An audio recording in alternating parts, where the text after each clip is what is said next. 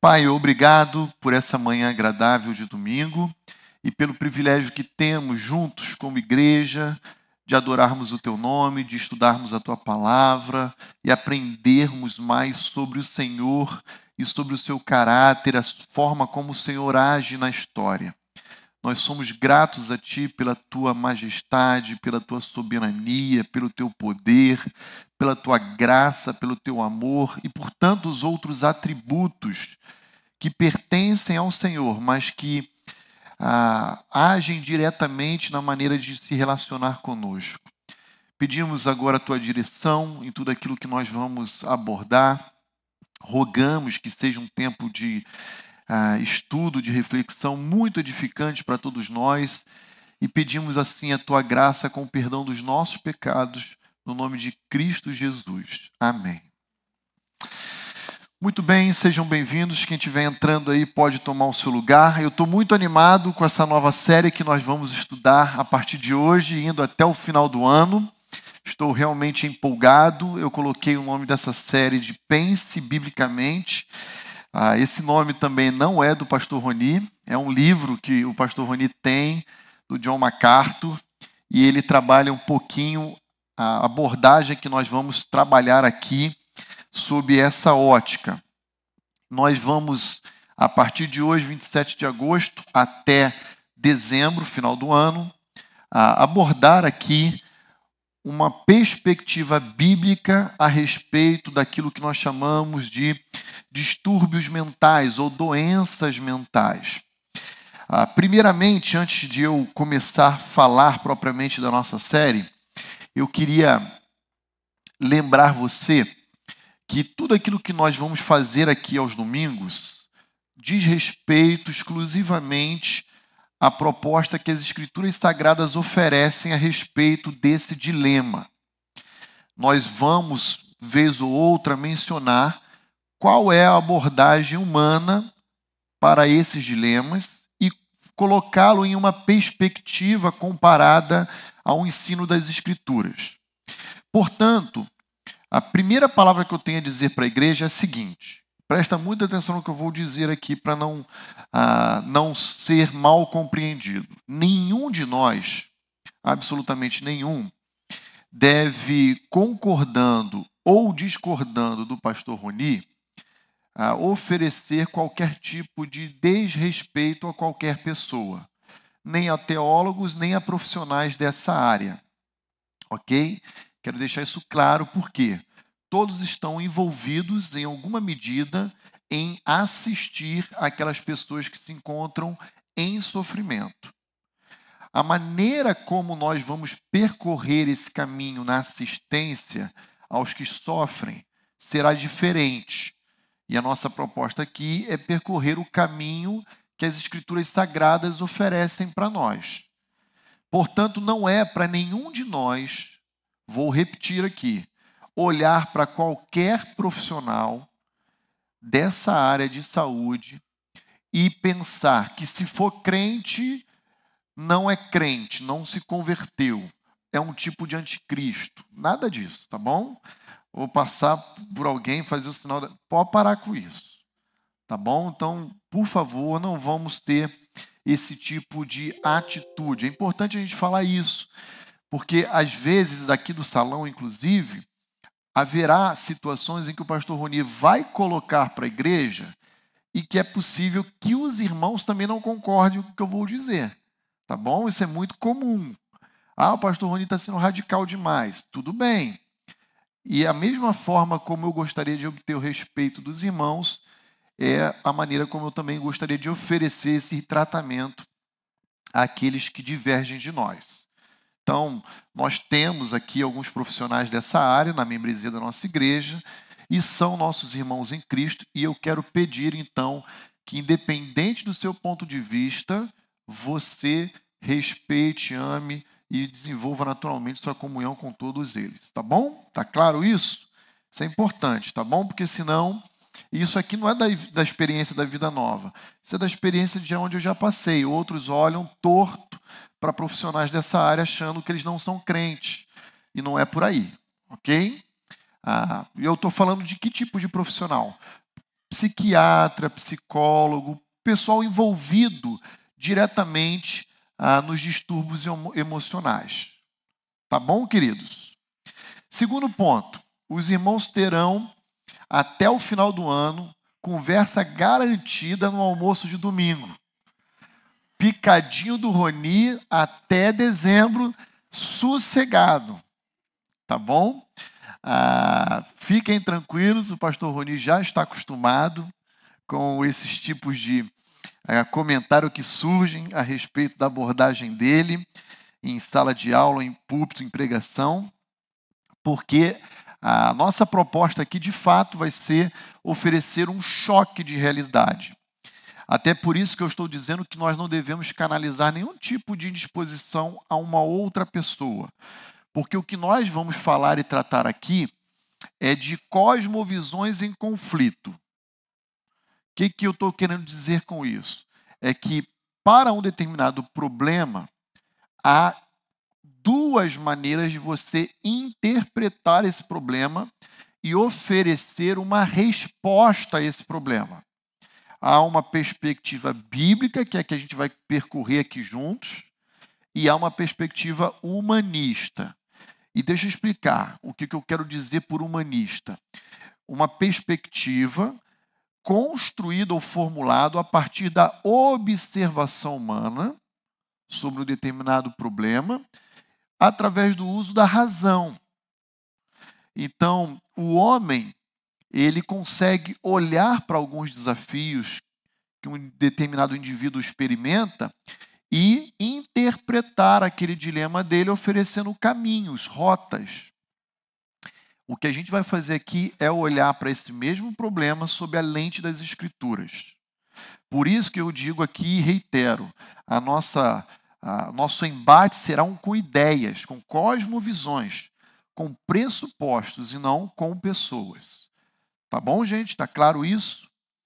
Ah, então vamos começar a apresentar hoje como a nossa aula será uma aula mais curta por causa da nossa assembleia, não está passando, Disney. Tira e projeta de novo, por gentileza.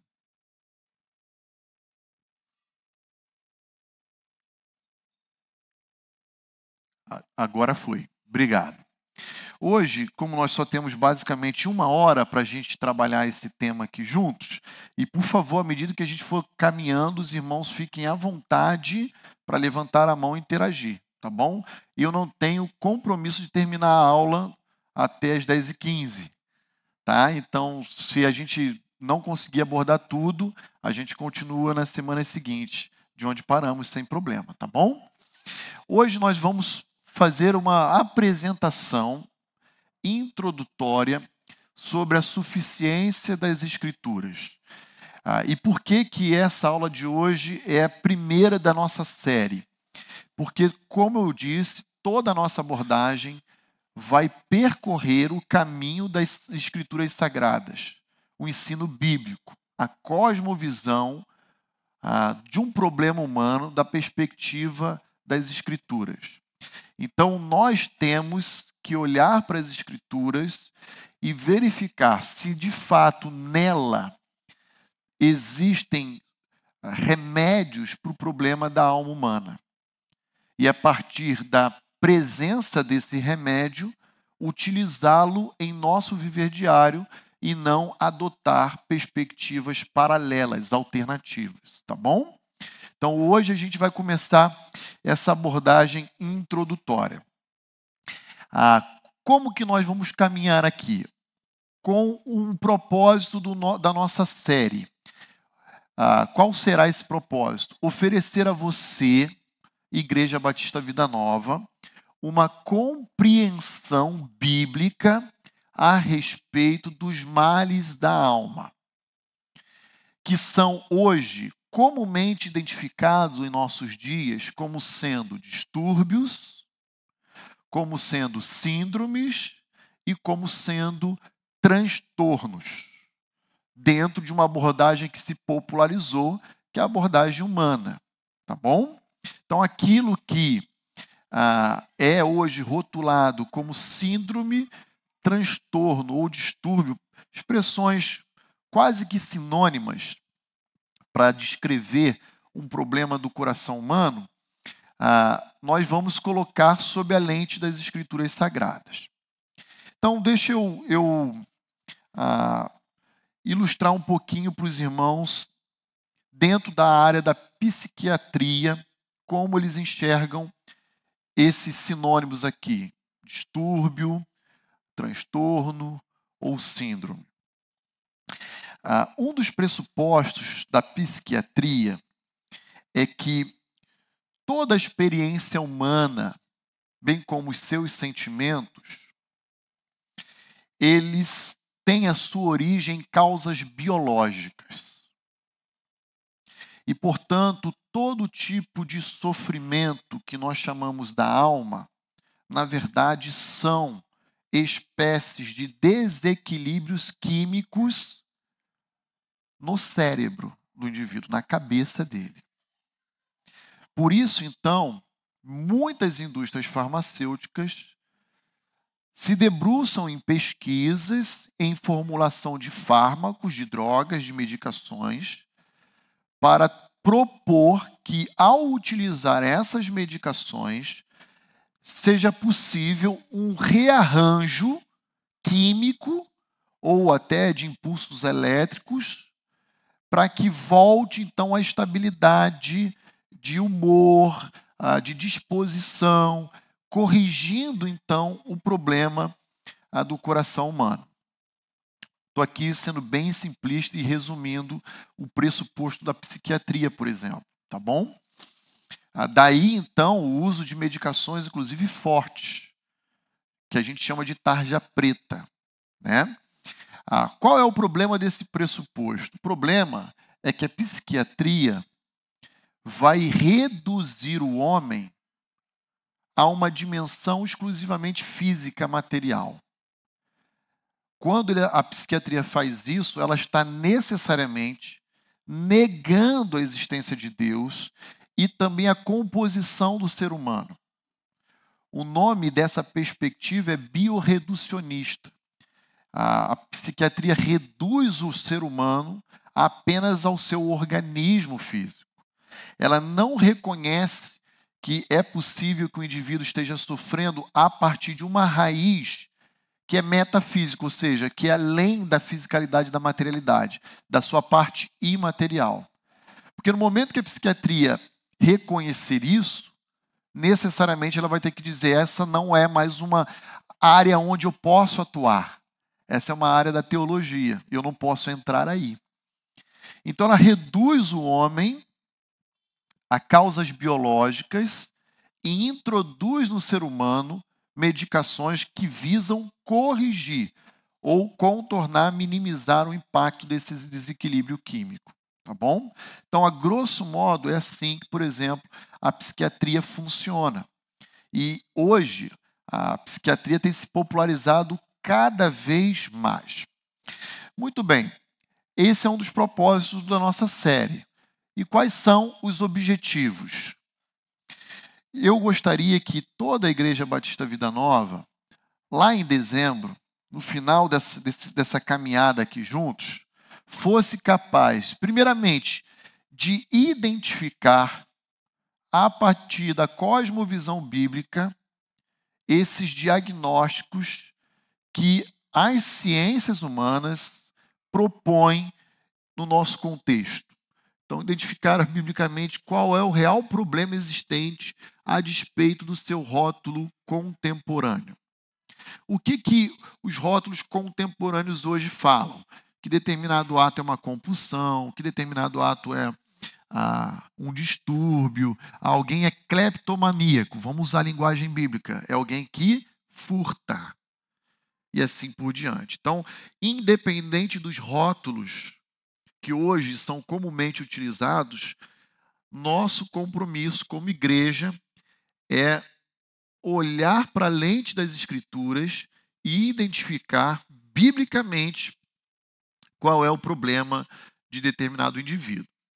Uma segunda, um segundo objetivo também é que você seja capaz de assistir, cuidar, caminhar com alguém que está em sofrimento, mas não a partir das perspectivas humanas, e sim a partir das ferramentas que Deus disponibiliza a mim e a você pela palavra dele. Nós queremos aqui, então, que você não se acovarde, não se sinta incapacitado, não seja tímido e que você então possa implementar um processo de mudança bíblica. A partir da semana que vem, a cada domingo nós vamos trabalhar um distúrbio específico. E nós vamos tanto mostrar os seus pressupostos, como a perspectiva da Bíblia a respeito desses distúrbios e o caminho a ser percorrido na resolução desse problema. Tá bom? Então, nós vamos tentar ser prático ah, e não tão teórico. Então, o nosso desejo é que você possa implementar esse processo de mudança bíblica aqui no nosso contexto com aquelas pessoas próximas a você.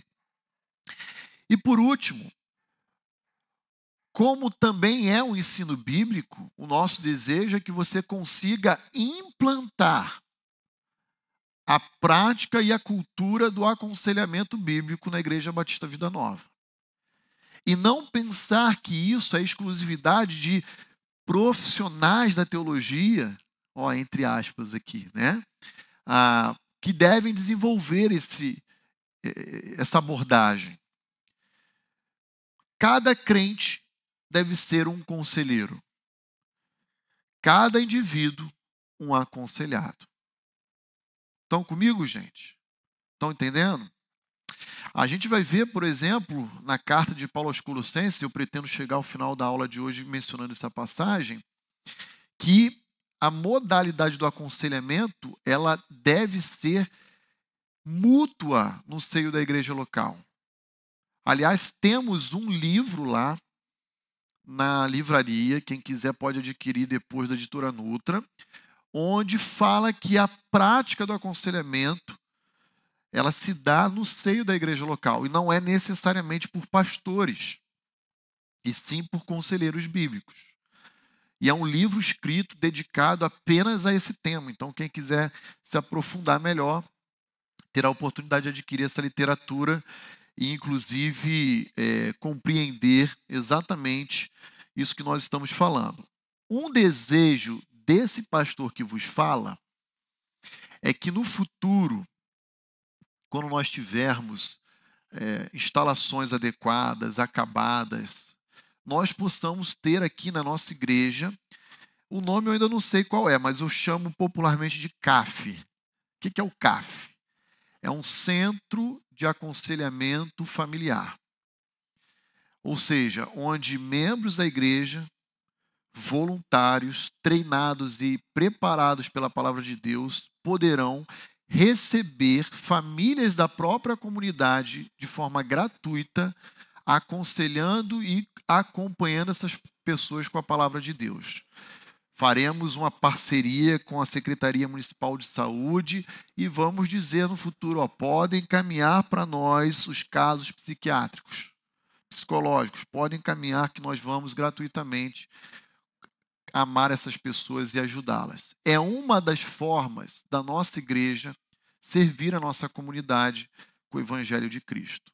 Então, muitos projetos existem, ainda não chegou o momento exato da gente implementá-los, mas em breve, no futuro, se Deus assim permitir, Jesus não voltar, a gente vai conseguir ah, servir a nossa comunidade com a palavra de Deus também. Tá bom? Falamos sobre propósito, falamos agora sobre objetivos e deixa eu explicar para os irmãos um pouco sobre a relevância desse tema e por que, que eu estou trazendo ele nesse momento da Igreja Batista Vida Nova. Ah, em 2016, em outubro, quando eu cheguei à igreja, uma das, a minha primeira série na EBD foi intitulada Guarda o Teu Coração. E era uma série nesses moldes que nós estamos trabalhando aqui. Sete anos praticamente se passaram. Eu preciso repisar esse tema com a igreja, porque a igreja hoje é outra, e estender, ampliar um pouco maior o alcance desses assuntos, porque de sete anos atrás para hoje, muita coisa já mudou também. Nós queremos que a igreja estude esse, esse tópico, esse tema, esse assunto, essa série, porque atualmente a igreja de Cristo não é só brasileira, tá? Ela tem sido muito influenciada por propostas humanistas, ah, com pressupostos ateus, onde não se considera como mecanismo de resolução de um problema a necessidade de Deus intervir na vida do indivíduo.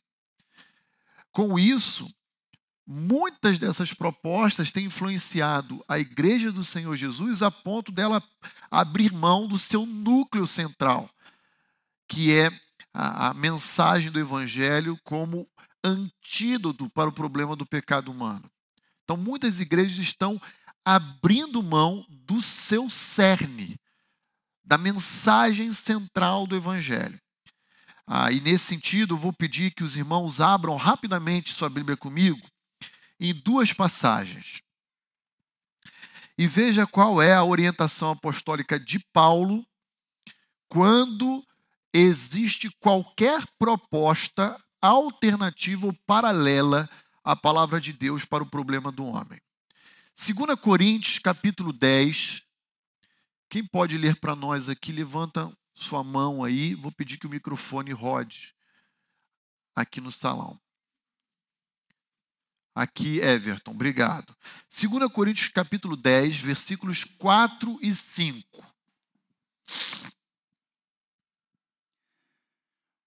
Porque as armas da nossa milícia não são carnais, e sim poderosas em Deus para destruir fortalezas, anulando nós sofismas.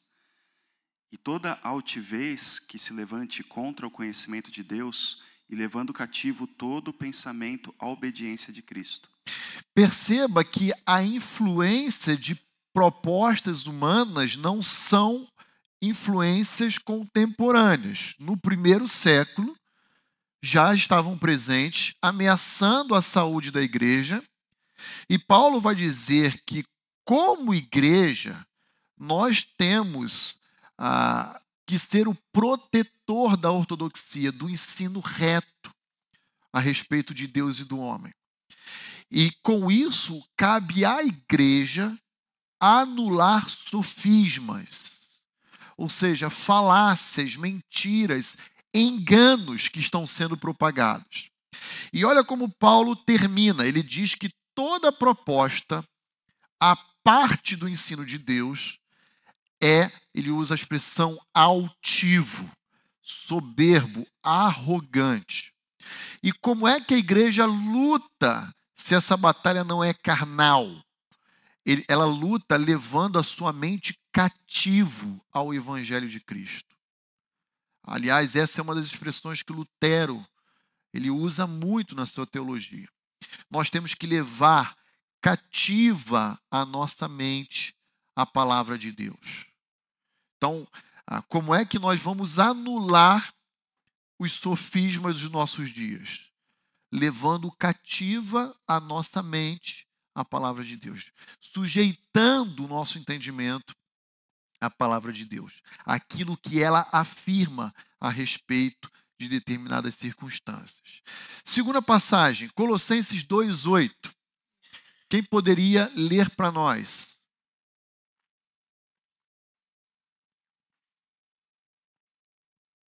Pastor Gustavo, obrigado.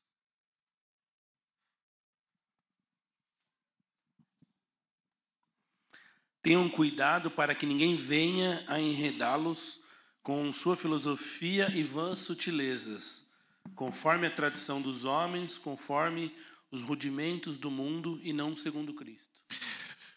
Igreja Batista Vida Nova, vou parafrasear Colossenses 2:8, né? Tenham cuidado para que ninguém venha seduzir vocês com os rudimentos desse mundo, ou seja, com os pressupostos humanistas que em sua base, desconsideram a existência de Deus e a necessidade do homem de se reconciliar com Deus. Não, não, não, não se enredem em vãs sutilezas, como afirma a tradição dos homens. Irmãos, aqui é um dos pontos mais nevrálgicos dessa série. Nós vamos bater firme dizendo que muito daquilo que a psiquiatria afirma não é científico, coisa nenhuma.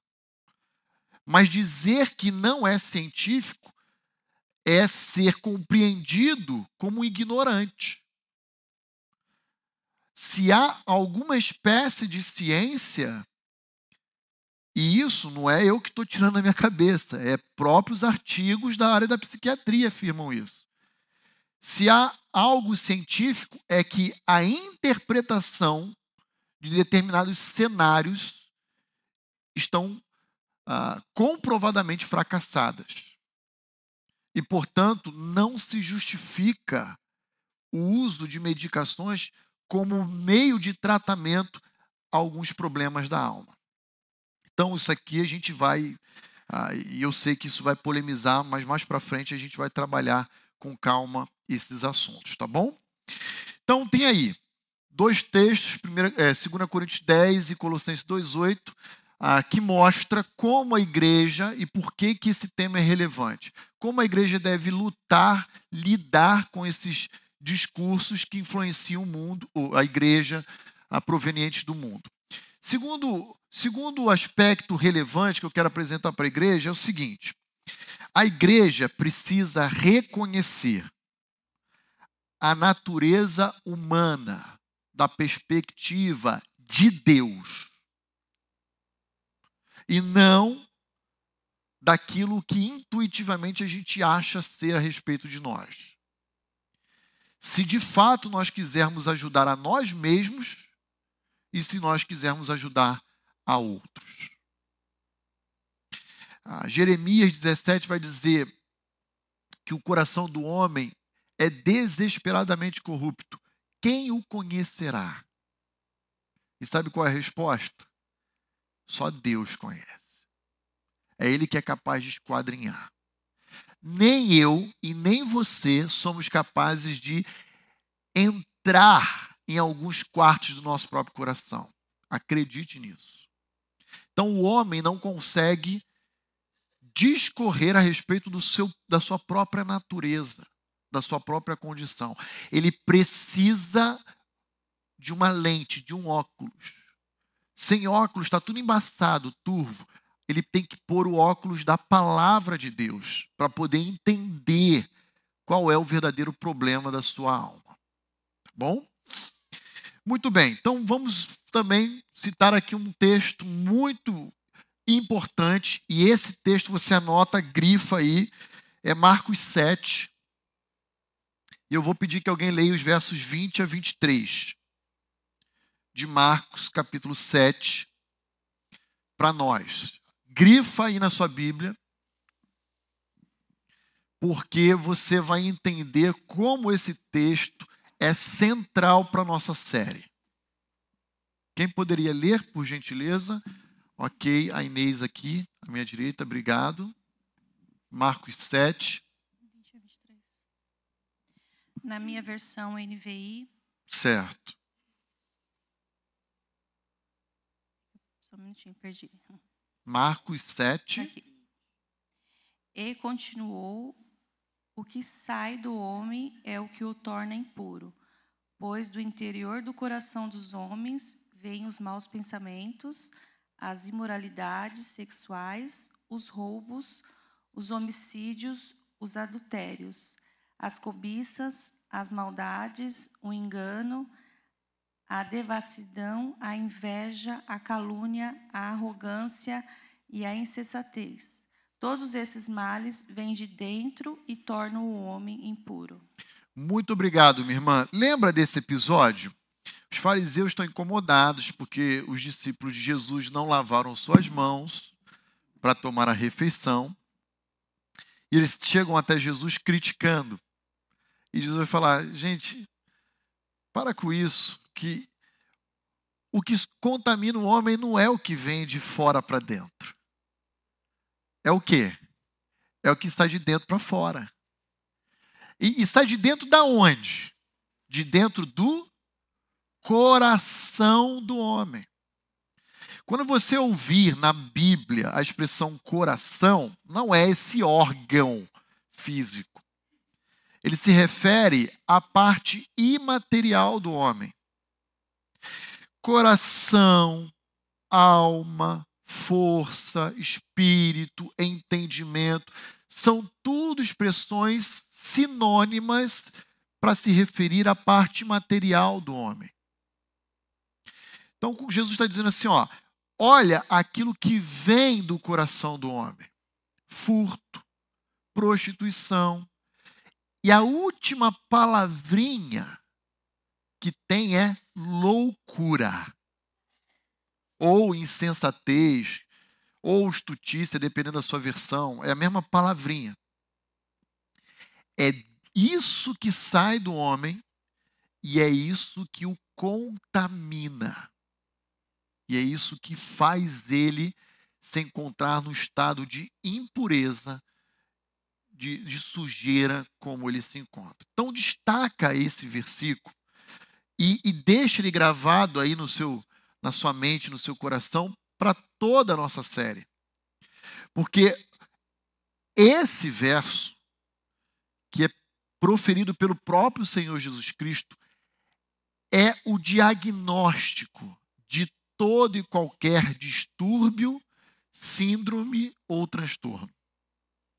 Que não apenas ímpios podem experimentar, mas crentes também, incluindo a mim e a você. Então, o problema do homem reside no seu coração. Por isso que Provérbios 4, 23 vai dizer assim: sobre tudo que se deve guardar, guarda o teu coração. Sabe por quê?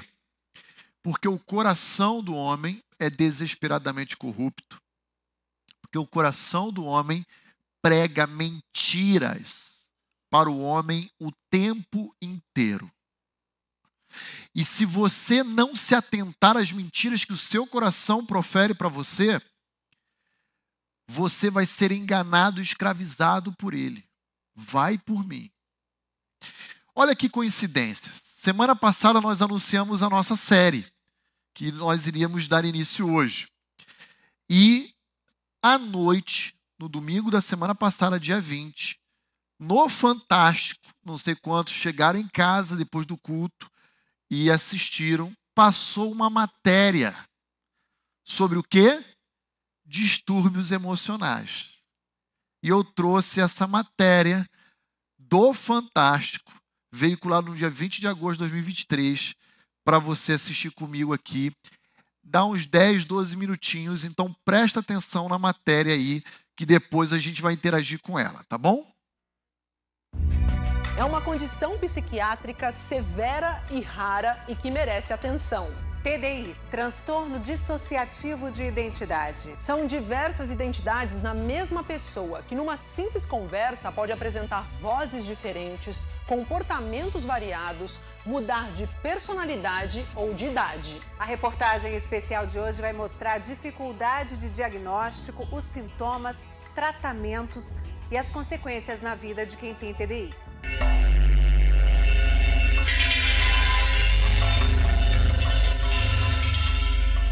Uma criança e uma dor forte demais para suportar. Um acontecimento tão violento que interrompe o desenvolvimento natural de quem está começando a se conhecer e a conhecer o mundo. Um trauma. Em geral, antes dos seis anos de idade. Então, situações de abuso sexual, abuso físico, negligência, morte de alguém próximo. Então, algo interno se quebra, fica aos pedaços. Para aguentar conviver com lembranças de sofrimento, a identidade se divide em duas ou mais. Quando aparece outra personalidade, aquela que sofreu trauma não está mais lá é outra pessoa que assume o lugar. O senso do eu, da identidade, do self, ele se fragmenta. É uma espécie de mecanismo de sobrevivência, um mecanismo de uh, defesa.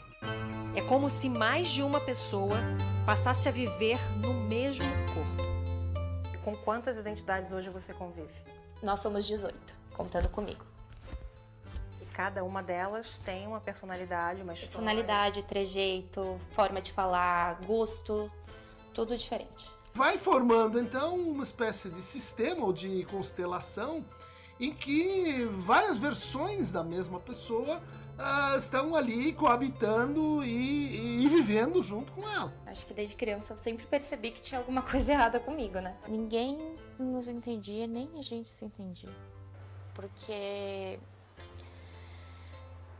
a gente tem algumas lacunas de memória na infância e adolescência. Na psiquiatria, isso tem nome: TDI. Os dois principais manuais diagnósticos da psiquiatria contemplam a existência do transtorno. Transtorno dissociativo de identidade é uma doença mental. O primeiro registro de caso na história é de 1791. Freud chamou isso de neuroses de guerra. E isso vale também para os traumas que acontecem na nossa infância. Como é que eu lido com isso? Ah, vou criar uma consciência separada. Nos anos 70, o TDI ficou conhecido com o caso Billy Milligan, nos Estados Unidos. Ele foi acusado de quatro estupros e assaltos à mão armada. Ele foi absolvido depois de ser diagnosticado com o transtorno dissociativo de identidade. A defesa conseguiu provar que quem cometeu os crimes foi uma de suas 24 identidades e não ele, Billy Milligan. O homem morreu em 2014, depois de passar anos num hospital psiquiátrico. O cinema aborda o tema há décadas. O filme As Três Faces de Eva conta a história real de Eva White, uma mulher que teria três identidades diferentes. Essa é uma das entrevistas realizadas pelo psiquiatra responsável pelo tratamento da verdadeira Eva White nos anos 50. Em vários momentos, a mulher troca de identidade. Gonna speak with Jane. Jane, how you do? I'm fine. How are you? How long have you been in existence? About 11 months. Nos anos 70, o livro Síbil virou filme. Baseado numa história real, teve uma segunda versão lançada em 2007. Uma psiquiatra acredita no sofrimento dela e começa a tratar da paciente. How many are there? Sixteen. There's sixteen of us. Mais recentemente, a temática apareceu no filme Fragmentado, que para os especialistas reforçou o preconceito contra o transtorno. No filme, o personagem Kevin, interpretado pelo ator James McAvoy, tem 24 identidades. E uma delas é uma fera violenta e sobrenatural.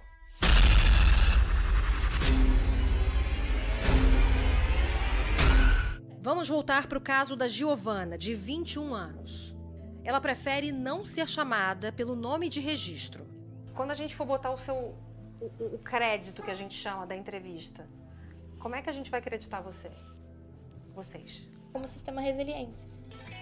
O sistema seria composto por todos os alters, ou as identidades presentes naquele corpo. Quem fala ocupa o front, enquanto os outros alters estão no headspace, no inconsciente da pessoa com TDI. É frequente, diferentes sotaques entre as personalidades e questões físicas diferentes também. A Giovana, ou Sistema Resiliência, conta que teve episódios traumáticos na infância, mas prefere não falar deles. Há quase um ano, o que era visto como mudanças bruscas de humor interrompeu a vida dela.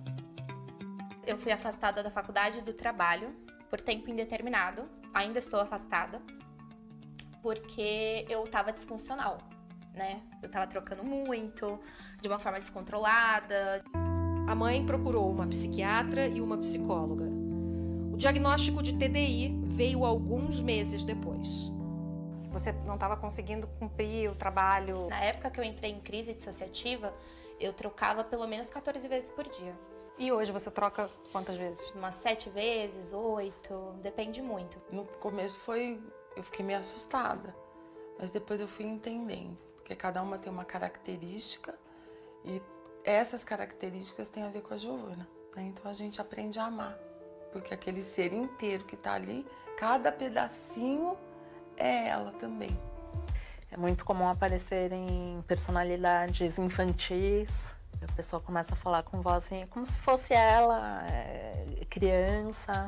A Momô é uma criança de 5 anos, não foi a primeira identidade a surgir depois de mim, né? Você consegue me dar o nome delas? Sim, vamos lá. Aline, Aurora, Dandara, Ayana, a Tatá, eu, o Herbert, a Isabela, a Laura, a Lina, a Lua, a Luara, a Luísa, a Maria Helena, a Melanie, a Momô, o Jim e o Ariel. A Aurora sabe desenhar e fazer artesanato. A Lina sabe escrever como ninguém. O Ariel, ele é ótimo organizador, ele é ótimo em organizar as coisas. Giovana não trocou de identidade durante a entrevista, mas quando terminamos, o comportamento dela mudou. Uma das identidades, a Dandara, que se apresenta como protetora, apareceu com uma preocupação. Eu só vim é, dar boa noite. Eu sou a protector, é a minha função. Vocês se importam de eu fumar? Não, ela vai fumar aqui dentro. Eu fui totalmente contra ela se expor. Mas eu entendo o propósito dela. Em seguida, uma outra identidade surgiu: o Ariel.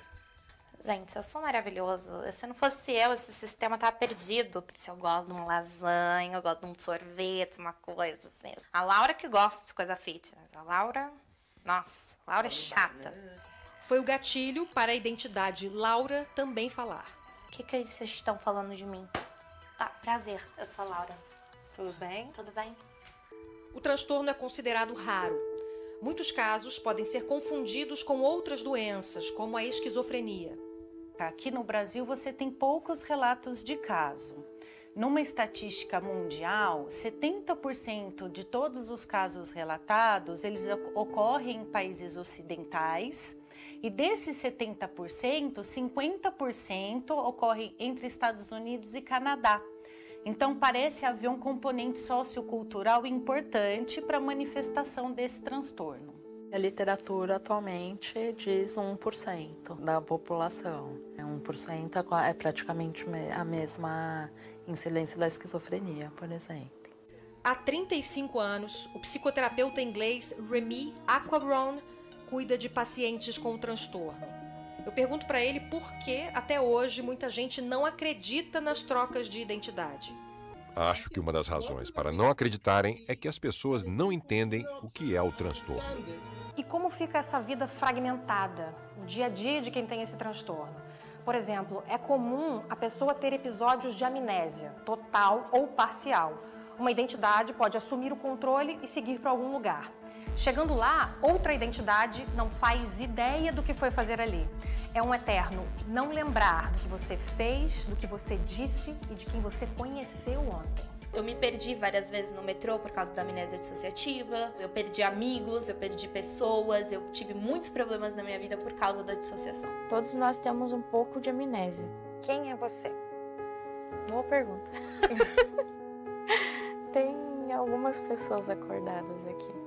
Patrícia tem 28 anos. Esse é o nome registrado na certidão de nascimento dela. Mas a manicure prefere ser chamada de Sistema República, que reúne as identidades dela. Você tem ideia do número total, mais ou menos, assim? A gente tem 28. Posso te fazer uma pergunta se não te incomodar? Quem tá falando agora? Mudou o estilo, né? É. Maíra. De repente, uma identidade infantil assume. Eu me chamo Meg. Meg? Você estava ouvindo a entrevista que a gente estava fazendo antes? Sim. Dizem que eu sou talvez a que viveu na infância e talvez eu seja a primeira. Ah, entendi. Ela pouco se lembra da infância e da adolescência. Há quatro anos, depois de graves crises de ansiedade e confusão mental, ela procurou ajuda, mas não conseguiu tratamento, tampouco um diagnóstico definitivo. Pela raridade do transtorno e pela necessidade de é, afastar esses diagnósticos diferenciais. Então, ele acaba sendo um, um, diagnóstico de exclusão, não o primeiro diagnóstico a ser pensado. Muitos médicos não conhecem bem, e é outro dado da literatura que, em média, os pacientes demoram oito anos para receber o diagnóstico. Qual é o, o tratamento para o TDI? O TDI não tem uma medicação específica, então as medicações entram se houver uma, um quadro conjunto de depressão, ansiedade.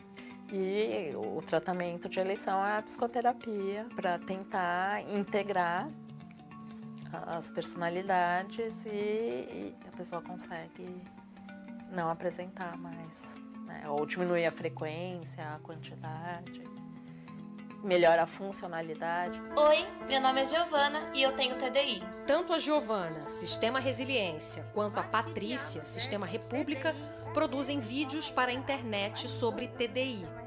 Que eu queria que as pessoas falassem sobre isso. Eu queria que as pessoas soubessem que sistemas existem e que precisam ser respeitados, eles precisam ser acolhidos pela sociedade. A gente sabe que muita gente vai duvidar do transtorno, dizer que é tudo invenção.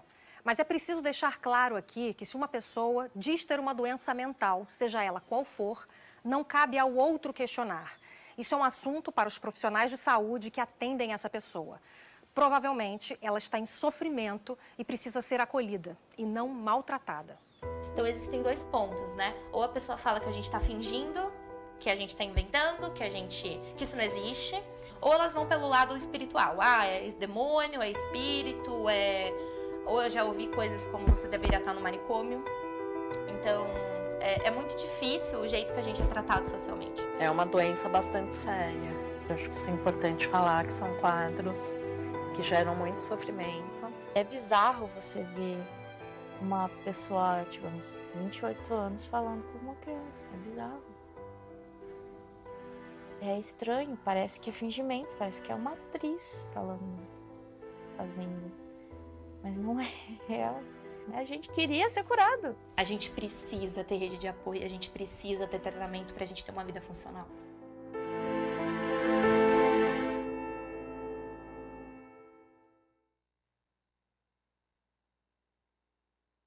Muito bem, irmãos. Reações. E aí? Tranquilo? Tem alguém aqui com TDI? Carol, deixa eu fazer o microfone chegar aqui. Vocês viram onde é que a gente está entrando, né? A seara que a gente está. Casa de marimbondo. Pois não, Carol? Eu acho que é uma grande falta de responsabilidade de uma TV como a Globo veicular esse tipo de matéria, que é interesse deles, óbvio, porque aí você começa a ter pessoas falando: nossa, eu, tenho eu também isso, tenho, e não sabia.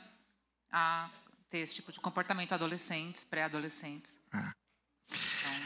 Eu, eu, começo a, a, fazer uma reflexão bíblica a respeito dessas identidades distintas, que me parece, por exemplo, que na linguagem bíblica, especialmente de Jesus, chama-se hipocrisia. Quando o fariseu fazia algo, pense que é um alter, ou seja, uma personalidade. Depois, quando ele fazia algo diametralmente oposto, era um outro alter. Um está no front e o outro no headspace. Olha que chique. Né? Mas que é o que? São comportamentos diametralmente opostos, sendo pregado e passado como algo verdadeiro, e que Jesus chama, reduz, simplificando como hipocrisia. Agora veja, não estou falando que esse é o caso dessas duas moças. Ah, alguns aqui, com certeza, ao ouvirem, ouvirem, assistirem essa matéria, vão pensar assim: que sistema? O nome desse sistema é legião. Não pensaram isso? Eu digo e defendo, não necessariamente. Lembra de Marcos 7? Que o coração do homem é capaz de levar o homem à loucura. Eu não vou partir necessariamente do pressuposto aqui com a igreja para dizer, ó, isso é opressão demoníaca, isso é possessão, não. De verdade, existem pessoas que vivem uma mentira. Que acreditam em mentiras. E sabe quem é que pregam essas mentiras a elas? Não necessariamente a sociedade. Quem é? O seu coração. E eu vou ilustrar aqui na sequência várias mentiras que o coração do homem prega e que a perspectiva humana rotula como uma, um transtorno ou um distúrbio.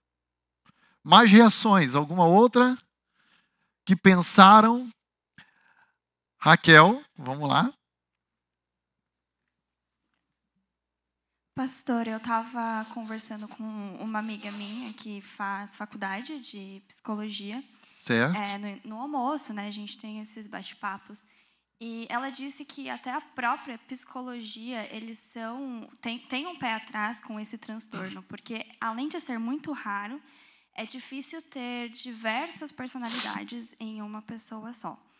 É, e ela mencionou que o que foi falado na reportagem, que eu achei irresponsável também da Globo colocar desta forma, né? É, e ela disse que muitos traumas que foram colocados na infância geram este transtorno, que é, repetindo, raro, não acontece é, em muitas pessoas. E a gente pode ver que, eu falando com ela, eu falei: isso é um problema da alma, é um problema do coração, porque é, parece que ela mencionou que a pessoa sofreu um trauma e ela não consegue se portar, então ela cria uma barreira dentro dela para se portar perante ao trauma que se lembra. E a gente estava falando de um filme muito bom é, que foi passou aí fragmentados que fala muito sobre este transtorno. Então eu só queria ressaltar que a própria psicologia eles têm um pé atrás com esse assunto. Certo.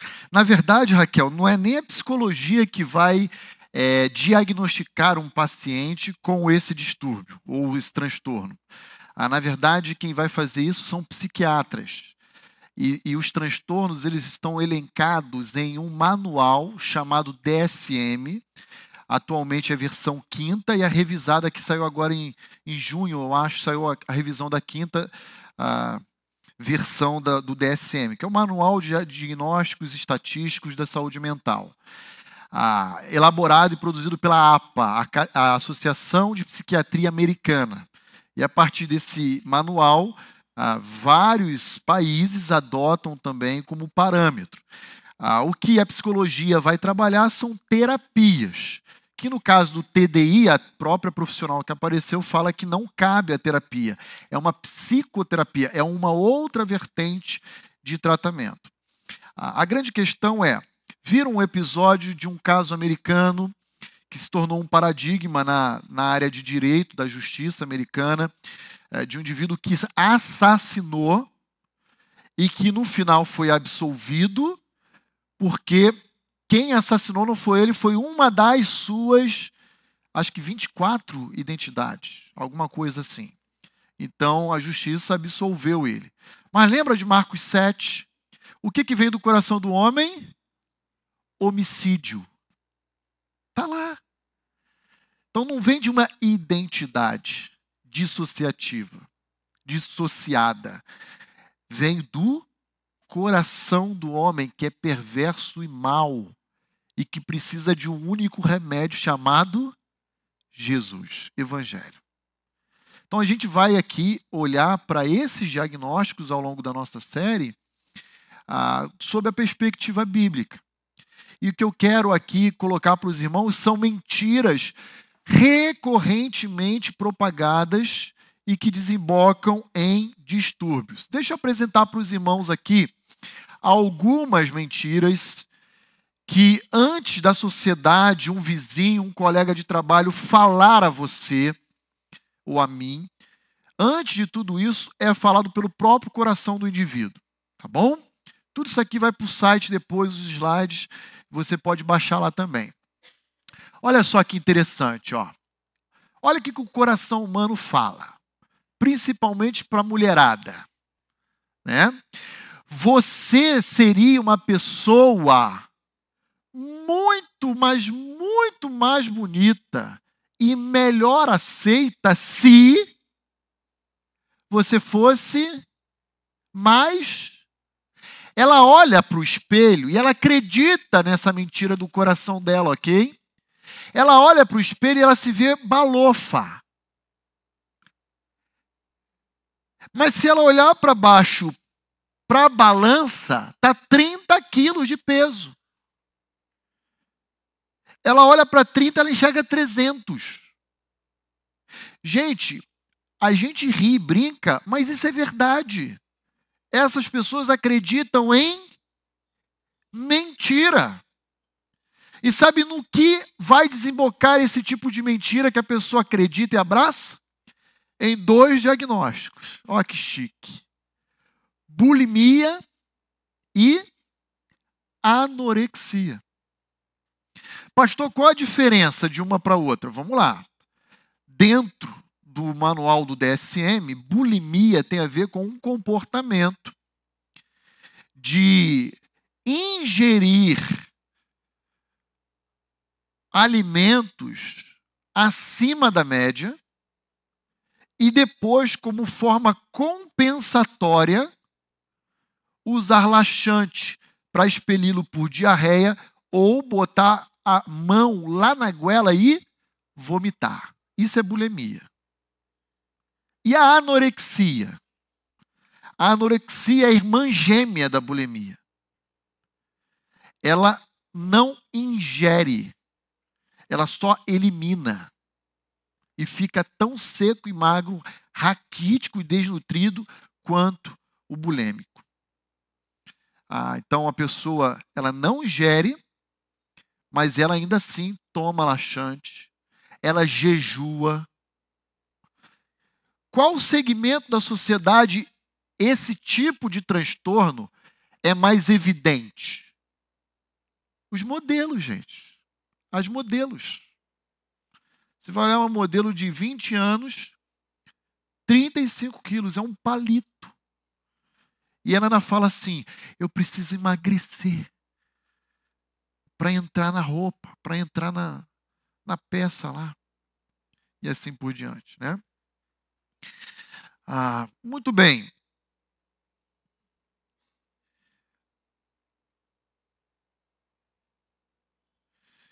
que, que a gente pode responder biblicamente a esse tipo de mentira que o coração humano veicula? 1 de Pedro 3, de 3 a 7, nós não vamos ler por causa do horário, já são 10 e 5, tá? Vai dizer assim: Mulheres, não seja o vosso adorno enfeites exteriores. A sua beleza não reside naquilo que você ah, coloca sobre o seu corpo e sim no seu coração. Então anota aí, depois você, na hora do picadinho do pastor, você lê lá na mesa do almoço, 1 de Pedro 3, de 3 a 7. Tá bom? É uma das maneiras da gente mudar a cosmovisão que determinada pessoa adotou, uma cosmovisão fake, mentirosa, mostrando que o que valor, o que de fato é importante e tem valor para Deus não é isso. Naturalmente, não estou dizendo para as mulheres ah, não se vestirem bem, não tomarem banho, não pentear o cabelo, não é isso. Os irmãos entenderam que, na verdade, a nossa preocupação não tem tanto a ver com a estética exterior, e sim a estética do coração. Olha uma outra mentira que o coração humano prega. As coisas precisam estar mais organizadas e limpas. Eu não sei se você conhece pessoas assim, mas você fala assim ah, para o marido delas assim: olha, ah, vamos lá na sua casa, tal coisa. Vamos, vamos sim. Aí ele liga para a mulher, para a esposa, e fala: ó, eu vou aí com fulano.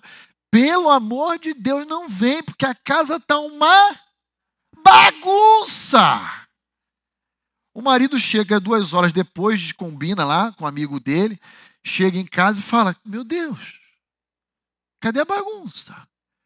Olha só, tá com poeira. Olha isso aqui. Você olha, não tem. A casa sempre está suja, desorganizada, precisando de um cuidado, um talento maior. Amém, que a irmã não é assim. Mas tem muitas pessoas que são. Olha só onde isso vai desembocar: transtorno obsessivo compulsivo. Ah, eu, às vezes, eu tenho SOC, não toque. O que, que é SOC? É o sintoma. Isso aí eu criei, não foi a APA, não. Fui eu criei. Quando eu dava aula, eu limpava a lousa assim, depois que eu escrevia, e se ficasse um cortadinho assim da caneta, eu não conseguia dar aula. Eu tinha que voltar lá e eu falava para minha turma lá dos meus alunos, é SOC, é SOC. Né? Obsessivo compulsivo. Isso aqui também desemboca no, naquela expressão popular, neurose. Ah, você vai fechar a porta de casa. Você trancou, você entrou no carro para ir para a igreja. E será que eu tranquei a porta de casa? Aí você volta. Ou se você é dona de casa, você vai limpar e vai lustrar o móvel. Aí depois você fala, não, mas eu, será que eu lustrei? Mas não faz mal, mal nenhum lustrar de novo, vou lá de novo. Né? Ah, muito bem. Vocês estão rindo? É assim mesmo. Aliás, se alguém quiser uma literatura bíblica muito boa para lidar com toque, também temos lá na livraria. Chama-se Perfeccionismo, da editora Nutra, tá bom? Vai ajudar você a pensar muito a respeito desse perfeccionismo que todo paciente de toque experimenta. Ó, uma terceira aí, ó. Você precisa extravasar os seus sentimentos. Ponha tudo para fora. Ah.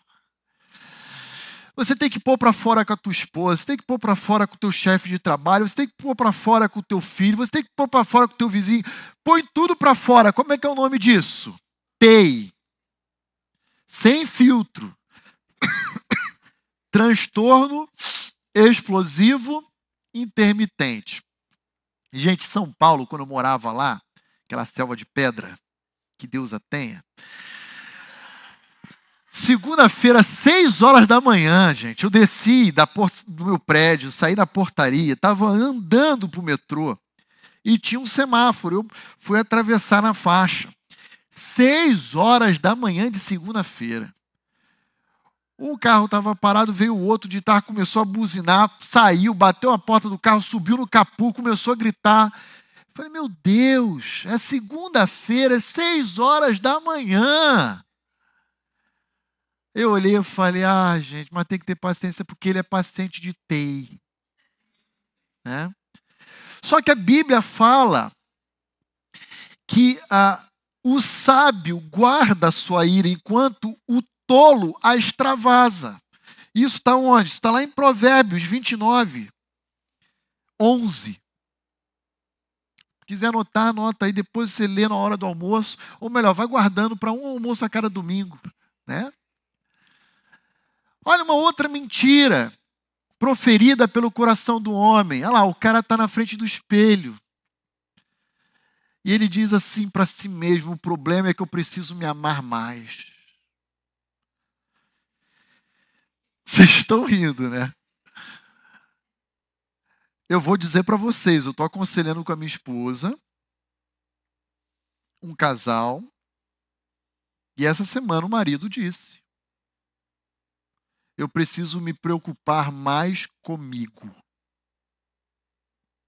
E eu disse: Você não precisa se preocupar contigo. Você precisa obedecer a palavra de Deus. É isso que você precisa. Sabe por que Jesus diz que a gente já se ama demais? Ele fala: ame o próximo como? É porque você já se ama muito. Fica tranquilo, você precisa obedecer a Deus. E sabe por quê? Porque uma das alegações é que ele sempre pensou em todo mundo, filhos, esposa, e nunca pensou nele. Pensou sim. É que está tendo uma amnésia dissociativa e não lembra na hora. Mas você ama muito a si próprio. E ama bastante. Isso vai ter um diagnóstico. Ah, você tem baixa. Oh. você precisa de oito abraços por dia. É verdade. Você precisa de cinco elogios diários e assim por diante. Uma outra mentira que o coração do homem profere a ele.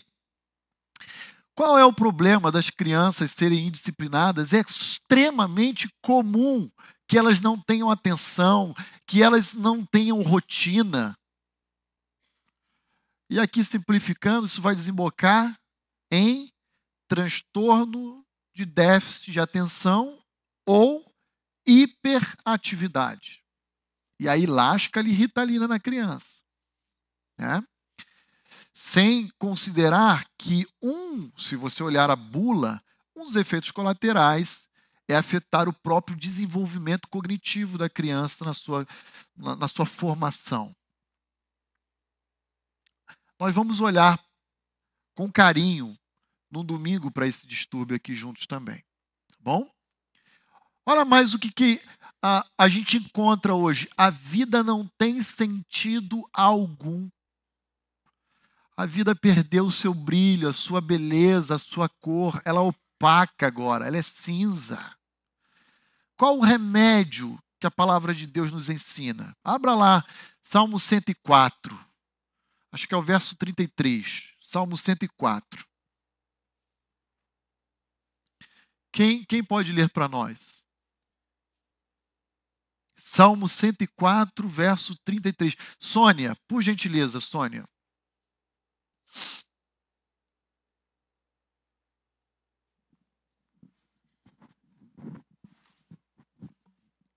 Cantarei ao Senhor enquanto eu viver, cantarei louvores ao meu Deus durante a minha vida.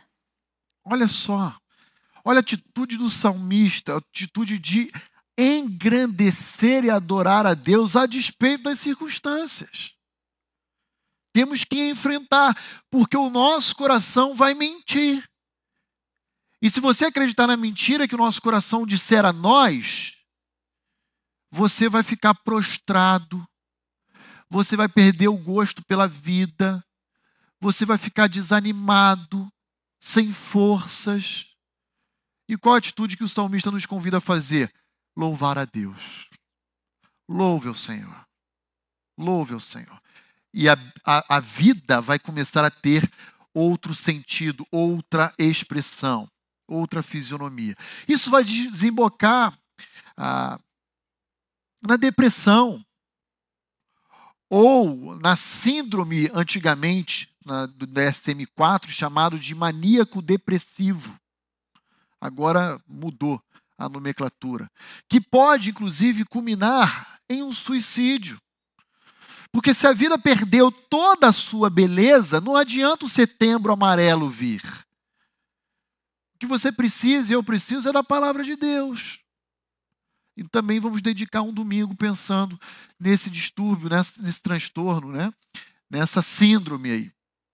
Ah, por último, por causa do nosso horário, inclusive, já são 10 e 15, você tem uma doença escondida, você só não sabe onde e como diagnosticar. O teu coração fala isso para você. Sabe onde isso vai desembocar?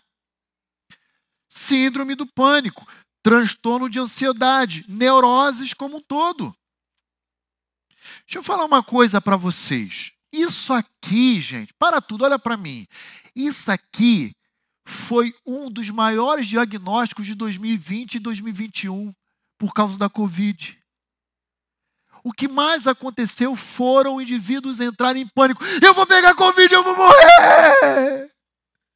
O tempo inteiro. Entenda o que eu vou dizer, eu não estou brincando e zombando daqueles que viveram isso. Tá? Ah, mas isso é o coração do homem falando. E quando eu contraí, eu tive que olhar para a palavra de Deus e dizer: não sei por qual caminho Deus vai me recolher. Pode ser Covid, pode ser um atropelamento, mas se Deus, que já determinou todos os meus dias no seu livro, não quiser me chamar agora, não vai ser a Covid que vai me levar. E não adianta tu usar três máscaras, andar com cinco potes de álcool gel pelo corpo, um capacete de astronauta, tu vai pegar se tu tiver aqui pelo Covid, camarada. É assim. E o que mais teve 2020 e 2021 foram isso. Foram, ah, foi, foi esse transtorno de ansiedade. Alguns nem souberam que estavam com esse diagnóstico porque não se consultaram ah, com o profissional da saúde, senão seria rotulado. Ó, oh, você está com neuroses, ah, multi alguma coisa, ou síndrome do pânico, ou transtorno de ansiedade. Ah, pessoas hipocondríacas, aquelas que amam o remedinho. Espirrou, ah, uma rinite, joga um sorinho. Não, não, deixa eu tomar logo um, um como é que é, um antigripal, um antitérmico. Ah, inclusive de quebra, bota uma morfina aqui. Mais ou menos assim. Mas morfina não tem nada a ver, mas dá também. Né? Faz tão bem. Então o hipocondríaco vive com síndrome de pânico. É, a verdade é essa, gente. Aliás, uma das características que vocês têm que saber é que nenhum transtorno anda sozinho, ele vem colado, agrupado. Um vai colando no outro. Então, ah, você viu na matéria o TDI, transtorno dissociativo de identidade, ele vem, às vezes, com depressão, transtorno de ansiedade, eles vêm agrupados. É um colado no outro né? E assim por diante. E aí a gente tem que ir para o Salmo. Ah, Salmo 139, versículo 16, quando Davi vai dizer que no seu livro Deus escreveu todos os meus dias, cada um deles escrito e determinado pelo Senhor. E isso tem que nos acalmar o coração.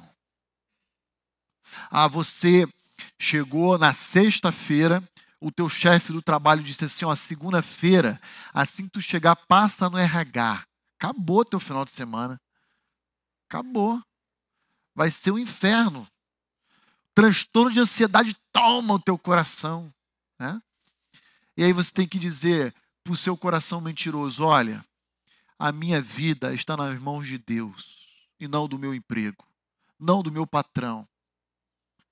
Se Deus quiser me tirar do emprego, Ele vai me tirar.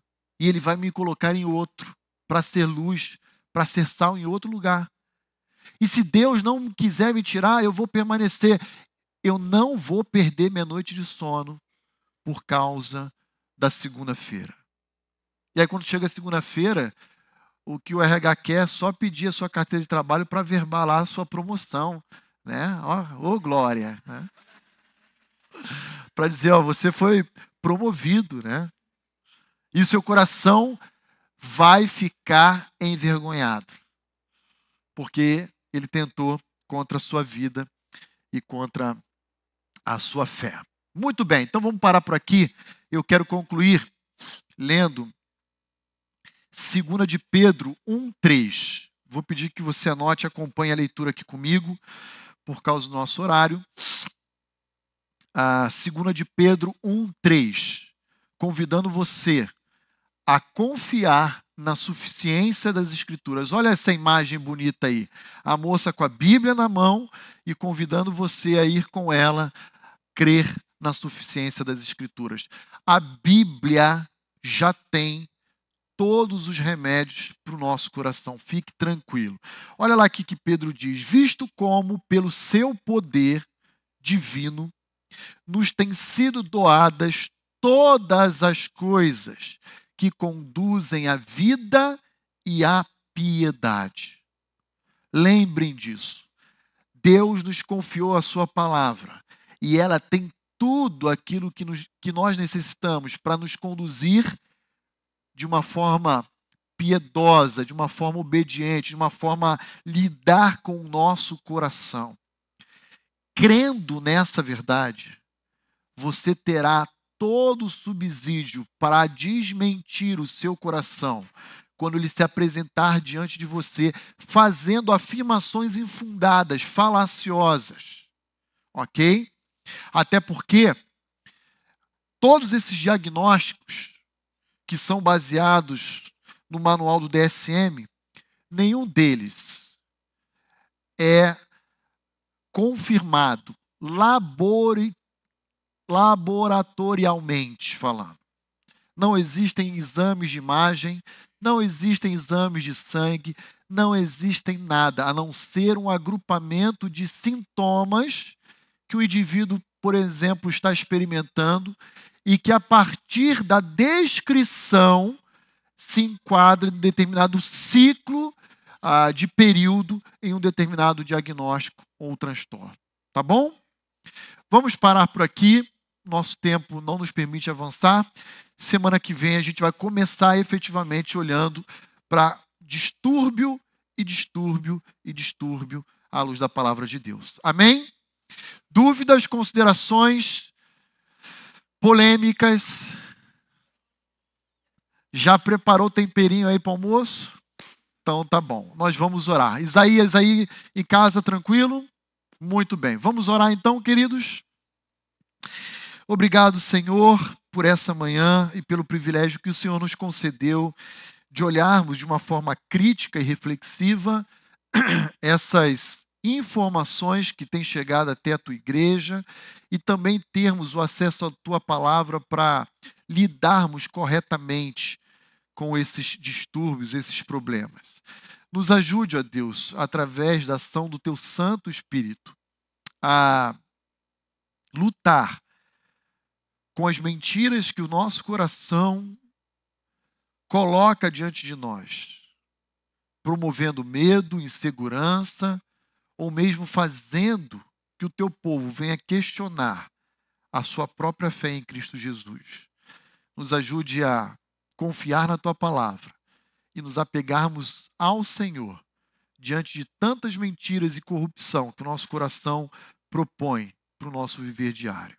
Eu peço por mim, pela tua igreja, peço por cada um daqueles que nos acompanham nessa transmissão, em nome de Cristo Jesus. Amém e amém.